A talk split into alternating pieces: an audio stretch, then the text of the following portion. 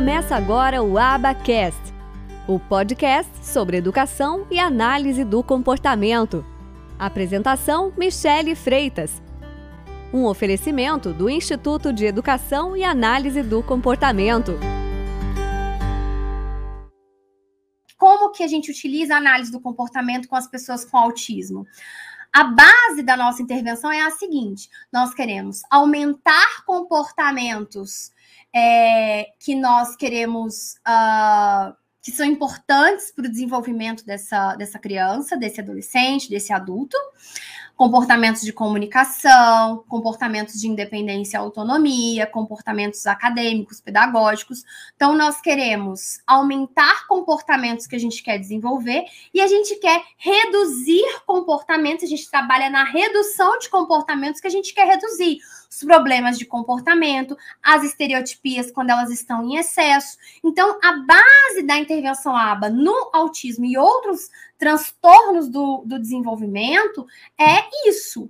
É a gente aumentar comportamentos que a gente quer desenvolver, que são importantes por algum motivo, e a gente trabalhar na redução dos comportamentos que a gente quer reduzir também por algum motivo.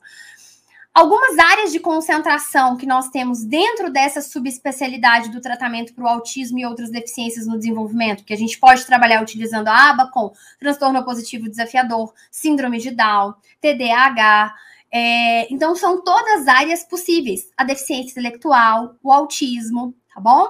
Então, áreas de concentração. A gente pode ser contratado para fazer uma intervenção específica com algum ponto. Às vezes está com algum problema de comportamento, é, aquisição de alguma habilidade, enfim, você vai trabalhar com uma série de comportamentos, com vários comportamentos. É a intervenção que a gente segue hoje com o meu filho, por exemplo, Dioguinho.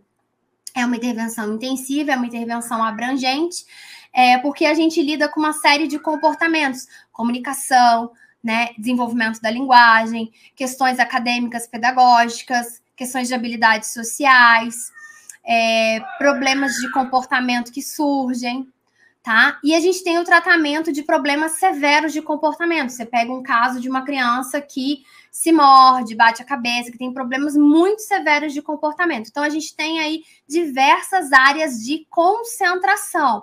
E aqui são só exemplos, tá?